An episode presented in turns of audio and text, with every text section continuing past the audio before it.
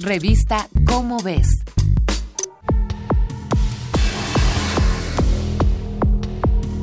El término que se acuñó en los tiempos de distanciamiento social para definir a la enorme cantidad de información falsa que circulaba principalmente en redes sociales es la infodemia.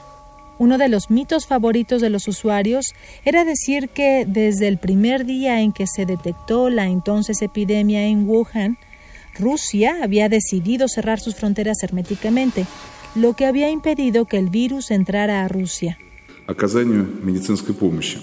Rusia cerrará su frontera con China.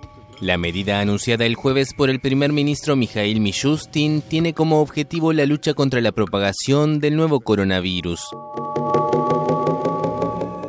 Es cierto que Rusia, igual que la India, optó no solo por un cierre moderado de fronteras y viajes de entrada y salida, sino que prácticamente blindaron la circulación entre su territorio y el resto del mundo.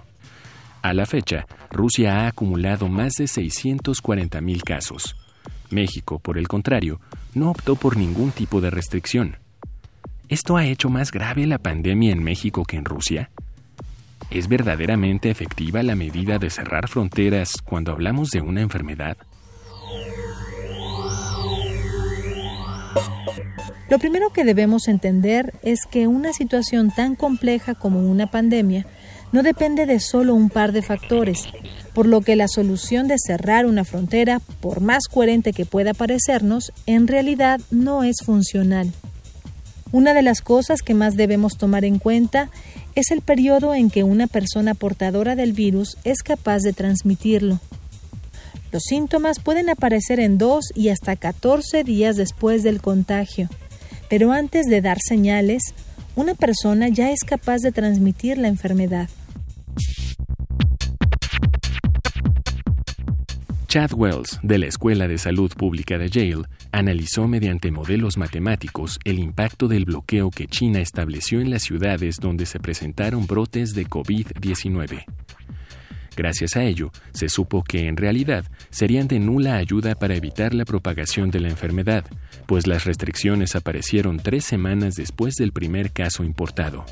Además, a esto hay que sumar a los portadores asintomáticos, al no presentar ninguna señal de estar contagiados, estos se mueven con libertad y ayudan a la distribución del virus. Bajo esta premisa, probablemente pensaríamos que lo ideal sería un cierre completo de movimiento internacional, además de una cuarentena que raye en el toque de queda.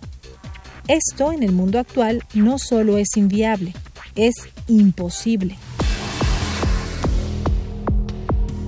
Como muchas decisiones de los expertos en salud pública a lo largo del mundo, estas no responden a lo que la media poblacional cree.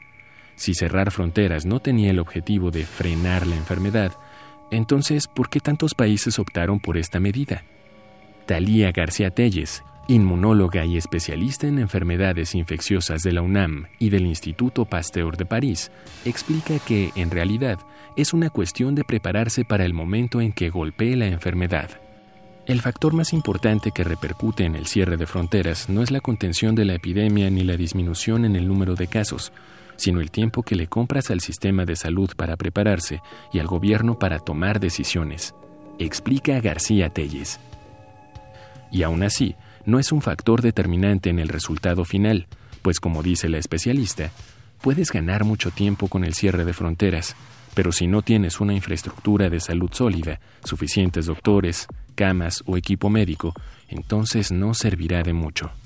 Por lo tanto, estas medidas, como muchas otras, no buscan eliminar el virus, sino ganar tiempo en la lucha contra él. Finalmente, como indica la inmunóloga García Telles, cerrar una frontera no le cierra las puertas al virus.